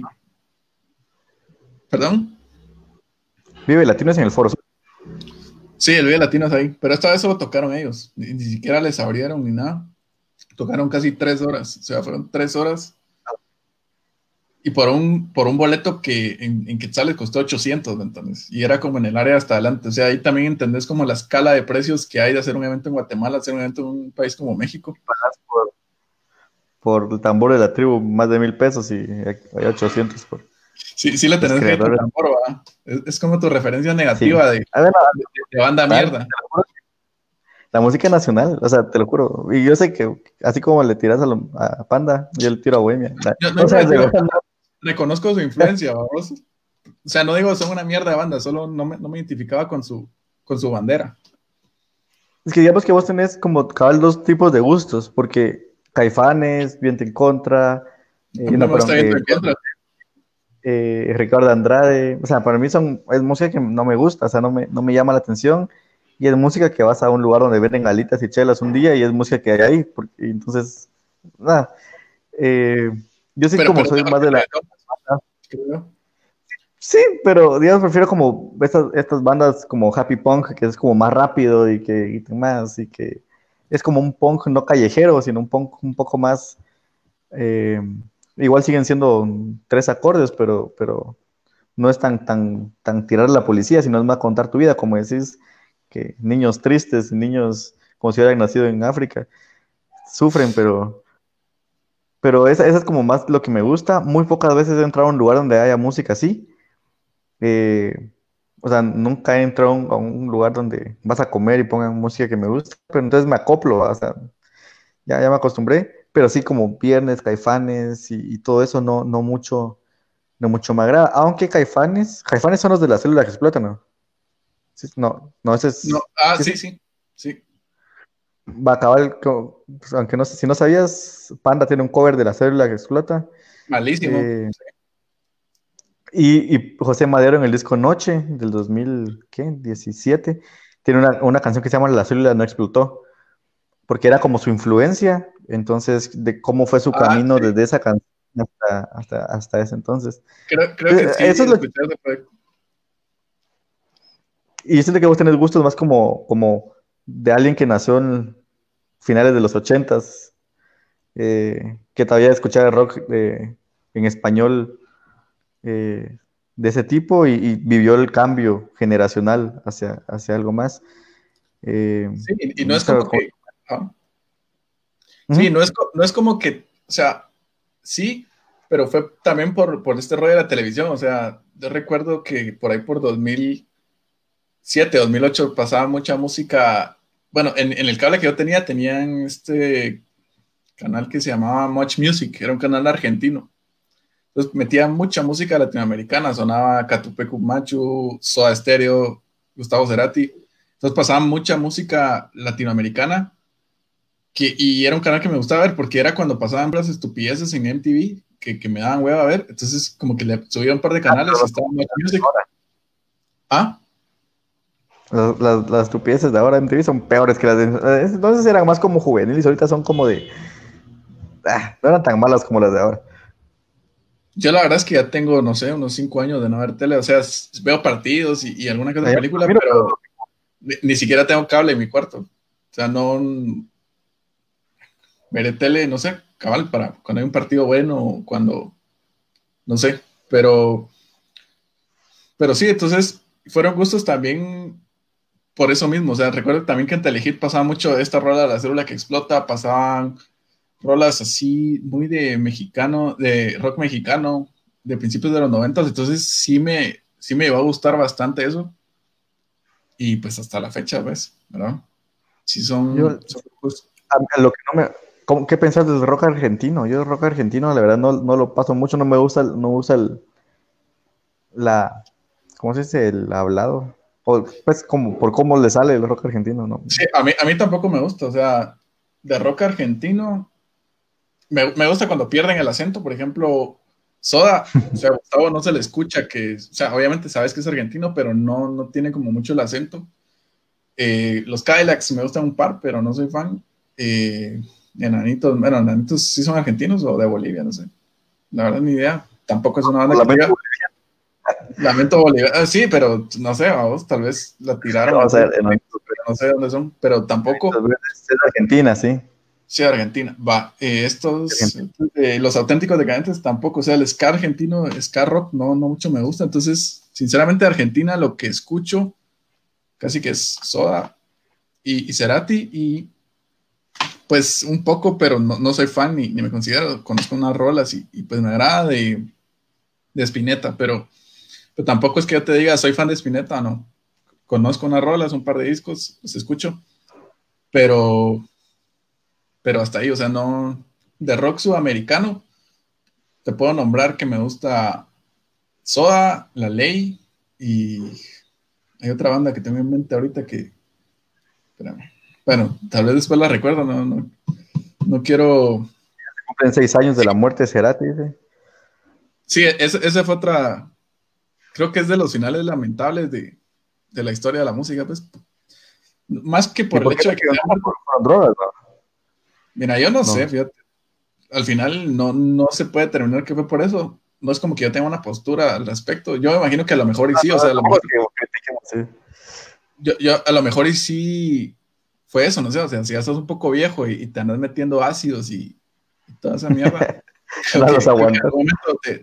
se, se, formatea el disco, pues. Pero, pero sí, o sea, creo que, que fue eso un, colapso de, mucho party, pero, pero que no crees que termine tan mal, entonces, o sea, sí, sí. Sí, sí, sí fue un caso muy raro porque, o sea, así es como queda en coma y luego se muere, o sea, ¿por qué no le pasa, o sea, a Yankee? No sé, vamos. A, alguien con, menos impacto o menos talento. Son, son cosas de la vida que, que no te explicas, pero, pero sí, o sea, yo igual cuando estuve en ese tiempo de, de del coma, yo decía, bueno, ojalá que, despierte y que algún día lo pueda ver, porque a mí eh, Cerati y Soda son de las bandas que más me gustan. Creo que son, bandas, por muy comercial que sea, son bandas con discos muy buenos, y letras muy buenas y, y siempre quise verlos en vivo y pues lamentablemente nunca, nunca pude, que es la esperanza que tengo con Héroes, que cabal en 2007 fueron como sus giras de despedida y espero que se reúna Héroes, pues, porque yo no pude ir al toque de Héroes porque estaba muy, muy chavo, estaban, bueno, tenían como, ¿qué? 11, 12 años, bueno, no sé, estaban primero básico. Entonces, pues no iba a ir a un concierto de Héroes teniendo 11, 12 años. Bueno, no tenía más ya. Pero el punto es que sí, o sea, son de esas cosas que lamentas porque decís, a lo mejor si hubiera podido hacerlo, hubiera podido verlos en vivo, pero ya es imposible, ¿me entiendes? O sea, ya definitivamente no se va a poder. Entonces es una... el, rock, por ejemplo, bueno, no rock, pero en Chile yo conocí varias bandas que tal vez si no hubieran sido tu tipo, pero estaba Goofy, Peor es Nada, Tronic, eh, que eran bandas como que en esta influencia también medio happy punk o algo por el estilo. Eh, Peor nada, creo que era la que más me gustaba, porque era como, eran chavos, tipo escaldados, tipo del colegio, pero tocaban, no tocaban como escaldados. y tiene una canción, me acuerdo, me acuerdo un montón, me acuerdo. nada. No, pero digamos la banda que sí se llamaba Peores Nada no tocaba como Escaldados, pero era la misma historia, eran chavos que se juntaban a tocar, se hicieron medio famosos en Chile. Eh, esta canción que se llamaba Detén el Tiempo salió como en el 2007 o algo así, y yo me acuerdo que mis clases de mecanografía, yo todos los sábados con mis audífonos, porque me recuerdo tanto de Peores Nada ese año, ellos se separaron porque entraron a la universidad o algo así, entonces ya no podían seguir tocando. Entonces en esa canción eh, Detén el Tiempo eran de las últimas que sacaron porque eran como que ellos querían seguir tocando o volver a vivir toda esta, esta, esta onda, porque lo que hacían era que en vacaciones ellos se iban a patinar a todo el país y donde iban tocaban para comer y para dormir y entonces era como una vida bien chilera. Eh, era como de las bandas chilenas que más me, me, llegaban. El acento me gusta un poco más porque hablan todo feo los chilenos, pero... Pero menos, cantan diferente, sí. Sí, que es lo que diferente. Me pasa con, ¿Qué es lo que me pasa con, con Beto Cuevas? O sea, el, hablado chileno es horrible, pero ya cuando escuchas la ley, cuando escuchas la voz de Beto, ya, ya ni. O sea, de hecho, si no conoces de dónde es la banda, o sea, crees que, no sé, son de México o algún lugar donde no tiene mucho acento, pues porque sí, su forma de cantar es. Sí, sí se quita un montón el acento. Pero.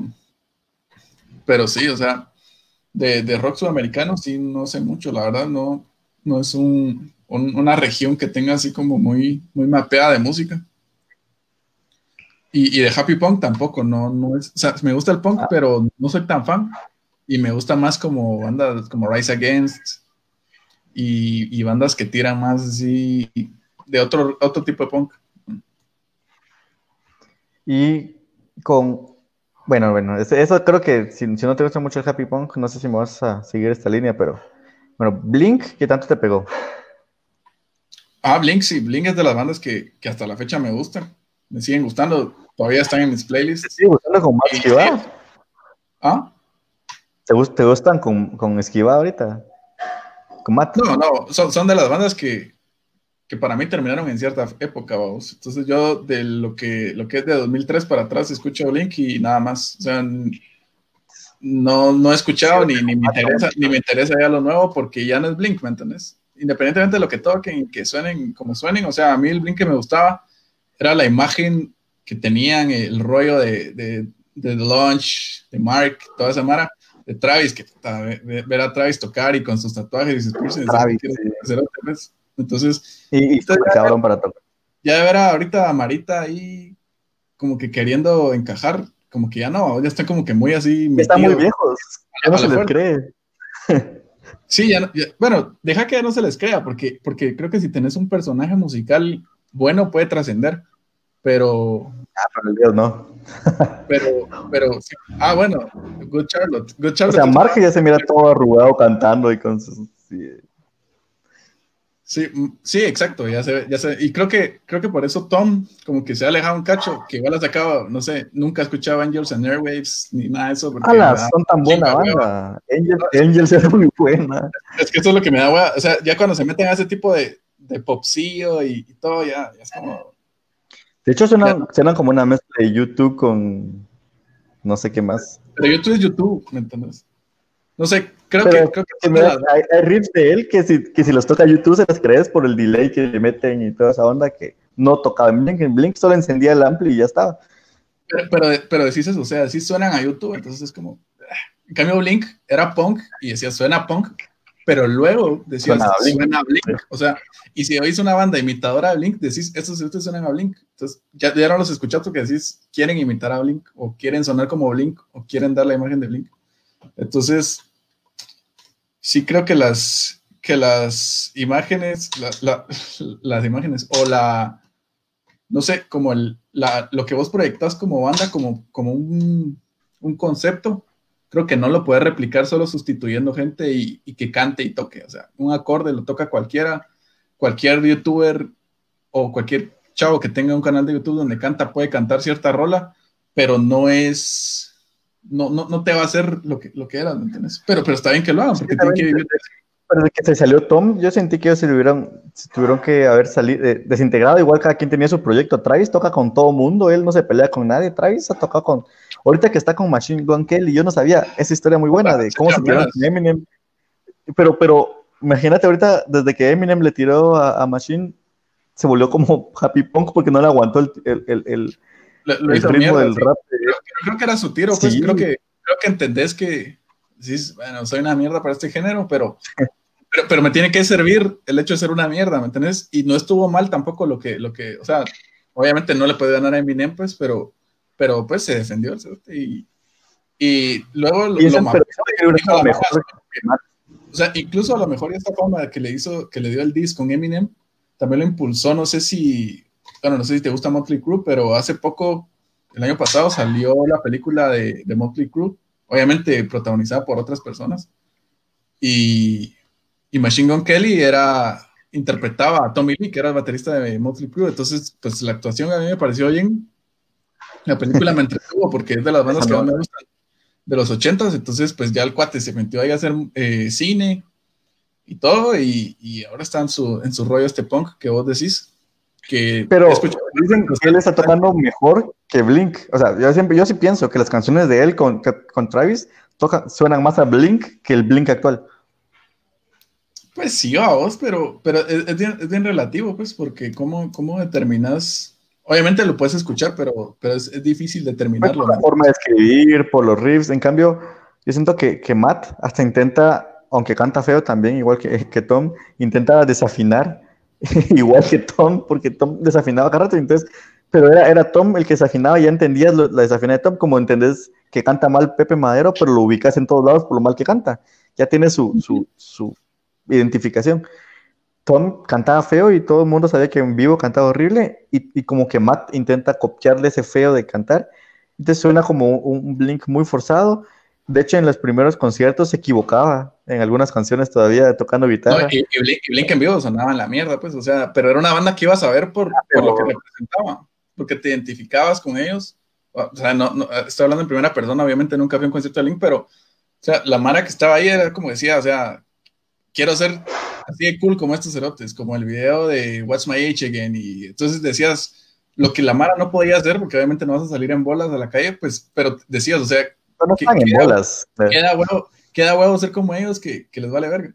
Entonces, vos querías como que te, te, llegaba esa, esa, ese como espíritu de rebeldía y todo. Entonces ya, aunque fueras al concierto y sonaban en la mierda, pues ya decías, puta, estoy en un concierto de Blink, estoy mollando con Blink, ahí está Tom, ahí está. Entonces, esa era la, la vibra. Entonces, obviamente, si le quitas ese elemento, ya miras a una banda de covers de Blink. Aunque esté Travis y esté quien sea ahí, ya, ya se ve como, como una imitación de lo que... separado. Estaba Plus 44 de, de Matt, de Mark con, con, Travis, que igual sonaba chilero y sonaba más a Matt, a Mark que, que a Tom. Entonces se hubieran quedado con eso, tal vez, le hubieran dado vida.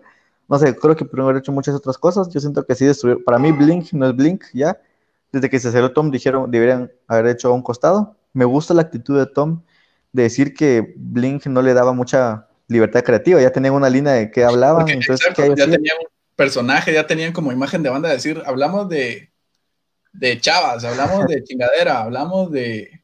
Entonces, exacto. Y, creo que, que, ese proyecto de Angels and Airwaves como que lo hizo expandirse más y decir, bueno, yo quiero hablar de esto también, o sea, no, no todo es y, ha eh, escrito libros, dirige cortos, películas. Exacto, entonces yo, yo creo que sí, siempre los miembros de la banda están en su derecho de terminar un proyecto, de decir, ok, viví este tiempo, quise hacer esto, hicimos esto y fue la mera verga, pero ya tiene que terminar y, y, y move on, vamos. Que, que, estuvo bien, o sea, lo que hizo Tom estuvo bien de decir, ya, ya no mucho, o sea, ya, ya estuvo, ya vendimos discos, ya hicimos esto y lo otro pero, pero esta parte de mi vida en este momento ya no funciona para lo que yo quiero. Entonces, aunque no sea fan de Angels and Airwaves, sí es respetable que se haga este tipo de proyectos. No, los he escuchado, pero, pero no es mi rollo. Pero sí es respetable que la mano haga proyectos alternos, o no alternos, ya se vuelven principales porque ya son como que proyectos donde tienen la dirección principal de, de todo y que vengan y, y ya tengan una propuesta diferente, decir, me escuchaste así como un idiota en Blink, pero también puedo hacer esto, también puedo componer así. Y en vivo suenan mejor. Entonces, sí, y, suena mejor en vivo, exacto, porque Blink era mucha chingadera, pues. Hasta, hasta creo que para ensayar, pero, pero como músicos eran buenos, sea, escuchás cómo grababa Travis, y o sea, este es un, tiene cinco brazos, pues. De hecho, no sé si has visto el documental de Tom, de, de, le cuenta cómo, cómo ha crecido su lado artístico y musical. Y, y lo que, lo que decís, como que en cada disco descubrió una nueva forma, eh, cómo le dio libertad a los demás para empezar a escribir, donde Travis, como él ni habla, o sea, él es súper calladito. Eh, él es calladito. La cosa es que él, él, como que le dio la libertad y fue cuando empezaron a mejorar en Blink. Eh, pero Tom se dio cuenta que se había quedado atascado en eso. Y, y, por eso fue que, que pasó a, a, este otro tipo de cosas. Y eso es lo, donde nos lleva a qué pasa cuando es como ser futbolista. O sea, pasaste a los 40 años y qué vas a hacer con tu vida. ¿Es hacer una banda que dura 30 años? ¿Qué vas a hacer también después de eso? O sea, no, no va a durar para siempre. Exacto. Eh, supongo que son decisiones que ellos tienen que tomar. Y hay Mara, hay Mara que no lo hace, ¿me entiendes? O sea, Mara que, que se estanca en su, en su proyecto creyendo que va a ir para siempre. Un gran ejemplo de eso creo que es Kiss. Sea, Kiss. Sí, pero, pero, pero, o sea, hablando de proyectos como ya muy grandes, ¿me entiendes? O sea, Kiss empezaron y dijeron, bueno, pintémonos la cara, hagamos esto, y, y la Mara se va a cagar.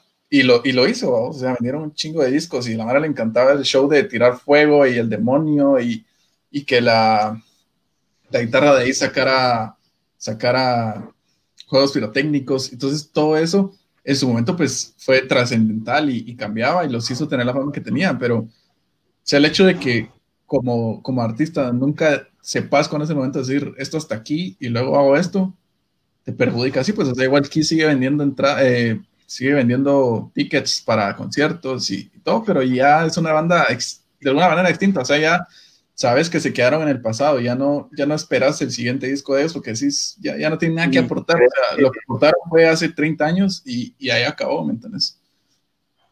¿Crees que Queen y Nirvana se acabaron en el momento que tienen que acabarse? Obviamente no porque quisieron, pero ¿crees que era un buen momento para, para decir como, bueno, llegaron a la cima, eh, de ahí para, de ahí en adelante todo es para abajo y como, toda banda, ¿me entendés? O sea, igual Blink, o sea, igual Blink ya con el último disco con Tom, ya, ya, ya tenían su duda, ya decían, ah, muchacha, ¿qué, ¿qué, onda? O sea, ¿qué, qué onda? Pero que Queen hubiera seguido, o sea, yo creo que Queen se hizo tan leyenda porque se murió Freddy. O sea, tal vez nunca hubiera pegado tanto, o sea, eran muy buenos, obviamente tenían muchos fans, pero como que la muerte de Freddy le dio ese misticismo, la van a decir leyendas desde ahorita, desde que murió Freddy. Eh, pero ¿qué les hubiera pasado musicalmente después de eso? Eh, Nirvana se acabó, no se supo nada solo de, Dave que, empezó con los Foo, ¿verdad? Y le, fue bastante bien. Que eso, fue lo, mejor que le pudo pasar a Dave. O sea, sinceramente, no sé si, Nirvana se hubiera acabado o no. La, yo no, los ejemplos que me pones son complicados porque yo no soy ni fan de Nirvana ni de Queen, pero, pero creo que, que eso fue algo muy bueno. O sea, y si no, y si, y si Kurt hubiera seguido vivo y hubiera seguido en su rollo, que a lo mejor y sí, y a la fecha todavía tendríamos discos de Nirvana o de Kurt Cobain, eh, creo que igual Dave se hubiera salido, ¿me entiendes? Porque luego, cuando miras todo lo que él hizo, todo lo que compone eh, de forma unilateral, entendés que, él no podía solo estar detrás de una batería interpretando canciones y letras que a lo mejor no se identificaba tanto con ellas en su momento, sino que te das cuenta que era alguien que, o sea, él ya estaba en, el, no en el futuro, pero él ya estaba viendo lo que iba a hacer, o sea, se muere Cobain y al ratito sacan su demo así bien extraño antes de lo de Foo Fighters, con rola ya de él, y luego saca el disco de Foo Fighters que es producido y compuesto por él, entonces ya dice este cuate, mientras Kurt se andaba arponeando, ya estaba componiendo rolas, ya estaba diciendo, yo dos años más en Nirvana y me voy, entonces sí, eh, no sé, creo que... Él está muy subvalorado creo yo. ¿Quién, Dave? Sí, lo que, pasa es que su música no es para todos y yo creo que eso es bueno porque, porque sí es una música de calidad, o sea, aunque a veces Foo Fighters puede ser repetitivo, pero, pero es una banda que obviamente no, no va a ser muy famosa, tal vez porque ya salió una época donde el rock ya no era tan, tenía tanto auge, o sea, ya empezaron a salir los Foo finales de los noventas y ahí sí tuvieron su push, pero ya 2002, 2003 ya te das cuenta que pasaban otras cosas en MTV, pasaban otras cosas en las radios, ya empezaba la época de como un poco más de música electrónica, del tecnopop, entonces ya el rock ya dejaba de ser como, como el género cultural de moda, y obviamente eso se notó en todas las bandas de rock que, que venían de los 90 que muchas o se separaron o decidieron evolucionar, pues. ¿Y, has visto este video de, Dave tocando media hora como el, instrumentos, creo? Sí, sí, qué cabrón. O sea, por eso te digo, o sea, qué si, si vos vas al pasado y miras a Dave, está tocando una cancioncilla ahí sencilla de Nirvana, o sea, te das cuenta decís, este, este cuate aquí no iba a durar más, o sea, disfrutaba y todo, y obviamente hizo plata con Nirvana porque vendieron un montón de discos y mercancía y todo. Pero por más que hiciera dinero, o sea, independientemente de lo de Cohen, como te decía, yo creo que uno o dos años más él hubiera estado con ellos y los hubiera dicho, bueno, mucha, busquen a alguien más, pues, porque yo voy a hacer esto. Porque él ya, ya lo estaba preparando, ¿me entendés? Y no eran rolas que le iba a proponer a Kurt, porque no era algo que encajara dentro de Nirvana. Entonces, él, él, no iba a meter su rollo, sino que iba a decir, me voy y hago lo que yo quiero. Yo creo que eso pasa no solo, o sea, pasa en cualquier trabajo, pero hay gente que está hecha para liderar proyectos y hay gente que está para trabajar en los proyectos de los demás. Dave no estaba para trabajar en los proyectos de Cort, o sea, Cort, eh, eh, o sea, él estaba como para trabajar sus proyectos y Dave sus proyectos. Eh, porque sí es una persona muy creativa y, logró lo que supongo que tenía que lograr. Eh, y es lo, lo, que pasó, es que creo que mis ejemplos van a ser como muy happy poncosos, entonces voy a intentar cambiar como mis, no, pero, ejemplos. Pero, dale, o sea, lo que importa es para Si, si, hubiera, si, hubiera acabado, si hubiera acabado Nirvana, o sea, si hubiera, no se hubiera muerto, Dave se hubiera salido y todo el mundo Nirvana se hubiera ido para abajo. O sea, iba, tenía su tiempo de caducidad como, como, ¿Crees que, Nirvana hubiera durado más?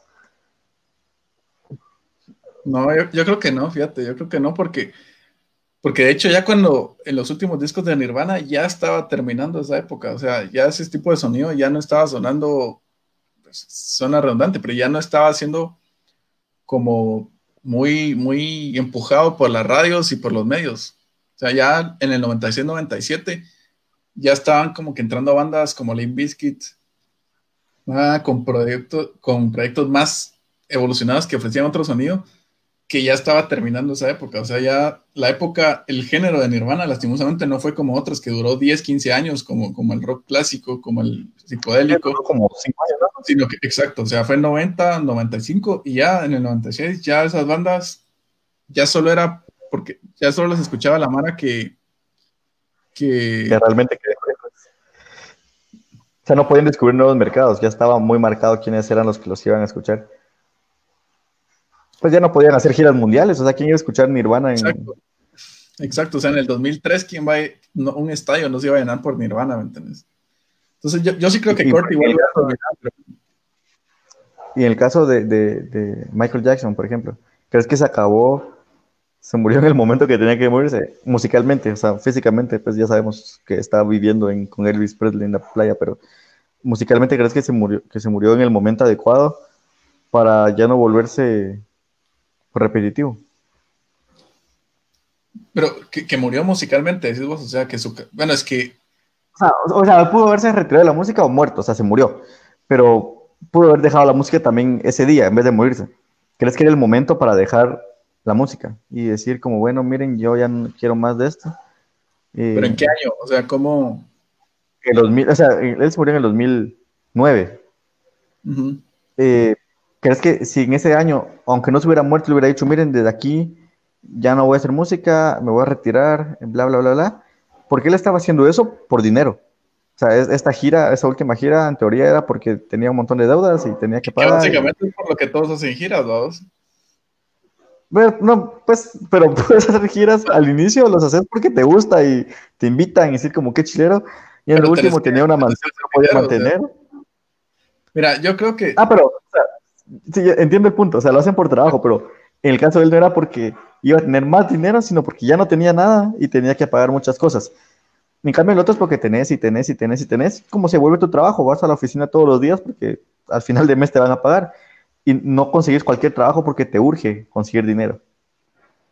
Ya, mira, yo creo que en el caso de, de, de artistas que ya de Michael Jackson, creo que ya no te, o sea, siguen sacando música y todo, pero ya no, ya no lo hacen porque saben que su disco va a pegar, o sea, porque obviamente no va a haber otro thriller, no va a haber otro disco igual de Michael Jackson que, que sea igual de importante, sino que ya te venden su legado, su show, o sea, obviamente Michael Jackson tenía mucho cuidado con los músicos que contrataba, lo notas en, en sus documentales y en, en, el backstage de sus conciertos, que, que, él era exigente, que no iba a poner a cualquiera a tocar ahí solo porque le caía bien. Entonces él ya te vendía un show, o sea, él cantaba bien, tocaba bien, pero él te vendía esa, su presentación, ¿me entiendes?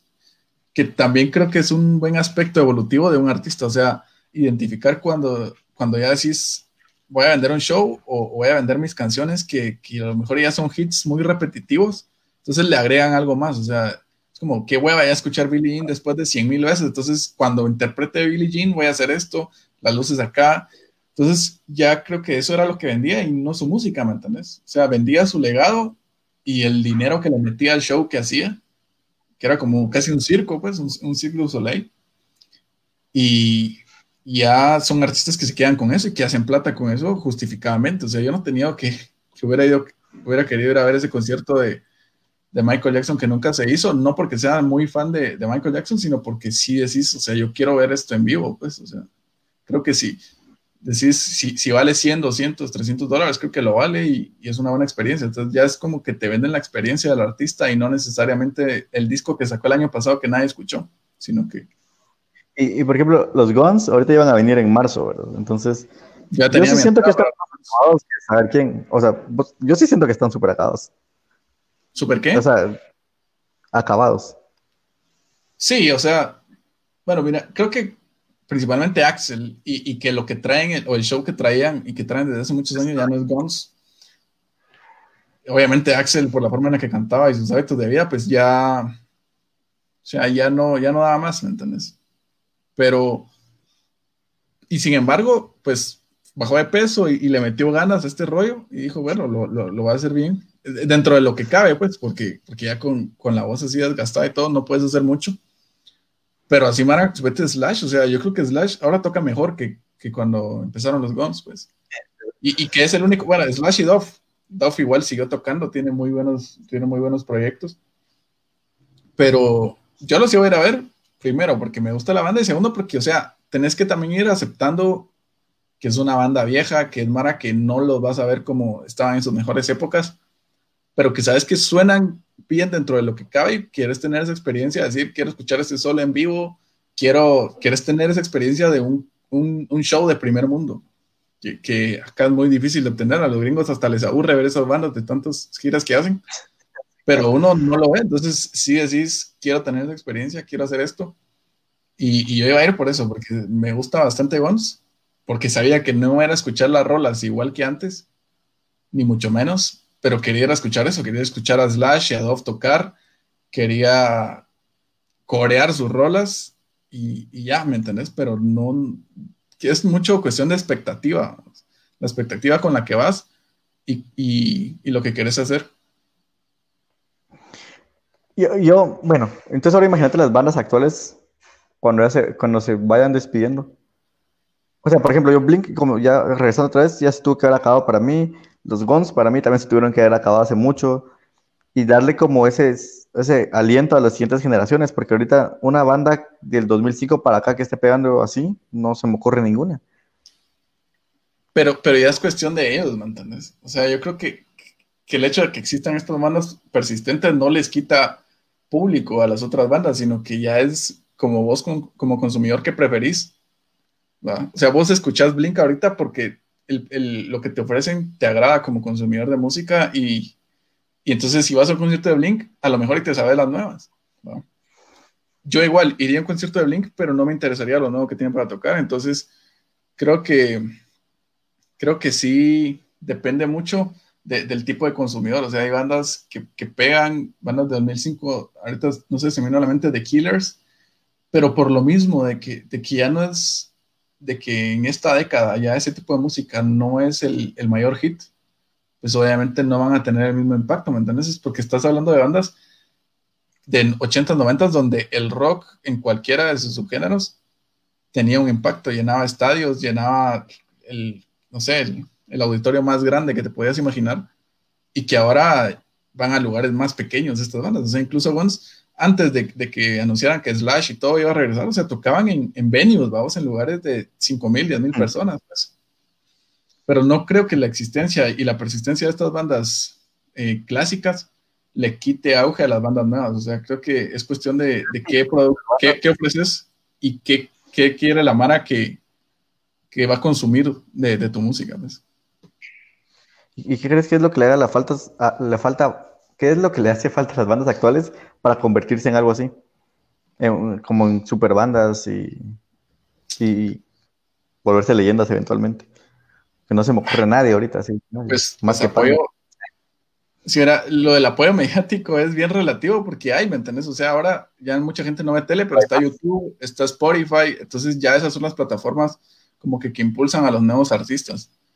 Entonces, creo que lo que necesitan obviamente es una buena propuesta musical y, la verdad no se me ocurre una forma en la que puedas impulsar tus, tus proyectos musicales de una forma en la que la gente las escuche, porque ahora es muy difícil, o sea, muy poca gente escucha radio y si escucha radio hay música latina o, cualquier tipo de banda, entonces ya se están perdiendo los medios masivos que promocionan esa, esa, ese tipo de música. Entonces creo que es un poco también de mala suerte temporal de que si quieres un proyecto de rock que pegue ahorita, creo que estás un poco como contracorriente, pero no es imposible, ¿me entiendes?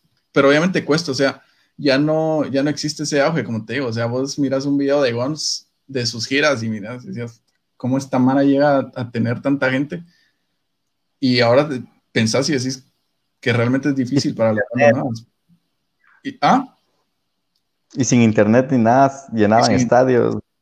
Que, que, era por eso, o sea, porque vos consumías lo que te comercializaba la tele. En cambio, ahora como hay tanta variedad, tantos canales para vos consumir algo, ya no, ya no sabes ni dónde. Entonces agarras un poco de acá, un poco de acá, pero no te vas, no te inclinas a una banda. O sea, es muy difícil. O sea, había Mara antes que gastaba todo su dinero en mercancía de una banda, iba a todos los toques, compraba todas las playeras y ahora eso ya está más distribuido porque ya tenés más cosas de qué, de qué agarrar, de qué ver, qué escuchar. Entonces, así como las bandas, también es más fácil que hagas una banda. Entonces, pues, pues antes había... Sí. No, ¿qué, qué, qué ibas a decir? Pues eso, que tal vez ahora hay más posibilidades como Spotify, YouTube y un montón de canales y todo, pero como para que tu banda crezca, pero al mismo tiempo hace que muchas bandas puedan crecer. Entonces, como que crecen todos juntos, nunca hay una que sobresalga demasiado con las demás. Exacto, ajá, porque por lo mismo, es como te metes, o sea, a un, a un, video de una banda que te gusta y luego ya las sugerencias YouTube te tira otra y otra, entonces vas agarrando un poco de todo, pero a la larga puede que no termines apreciando la calidad musical de una banda porque ya consumís tanto que ya solo tenés como escuchas 80 rolas diferentes, pero no te logras identificar con una que con la que vos digas esta rola voy a escuchar 30 veces, que era lo que ocasionaba que las rolas fueran hits en su momento, o sea, que la mano las escuchara, las diera en la radio, las pidiera en la radio, compraran los singles, pidieran los videos en televisión, entonces ya no es muy difícil viralizar una banda por, por eso, vamos, porque si esta rola pegó, esta rola pegó, o sea, o, varias cosas. Antes te identificabas con bandas, hoy puedes escuchar una canción de una banda, dos de otra, otra de otra, como que tu gusto muy disperso. Antes comprabas todo el disco o no comprabas nada. hoy puedes escuchar solo una canción.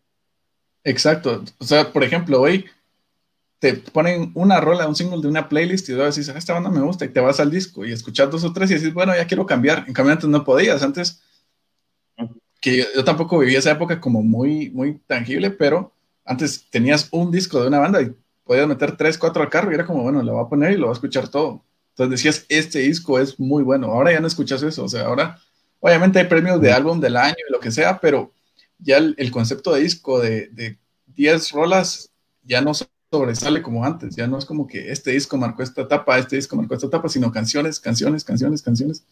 Por lo mismo, porque están muchos artistas ya no sacan discos, sacan solo singles, o sea, sacan como canciones así al azar ya ni siquiera sacan discos por, o sacan y, sacan, ya no sacan. Y sacan singles, singles por, por lo mismo, porque para que los metan en una playlist que suene así, entonces ya, aunque sea que no vayas a escuchar todo el disco, pero escuchar la rola, te gustó, la reproducís. Y, y ya, ya, ya le diste lo que querían, pues que era audiencia, pero nada más, ¿me entiendes? Creo yo. Bueno, eh, yo creo que vamos a ir terminando por hoy el, la charla. Pero en primer lugar quiero agradecer a todos los que nos siguieron, comentaron, sacaron la madre y todo lo que sea en los comentarios, eh, los que compartieron y reaccionaron. Eh, como saben, este fue el primer capítulo apenas, esperamos tener más capítulos. En teoría ya tengo todos los jueves de aquí a septiembre y octubre.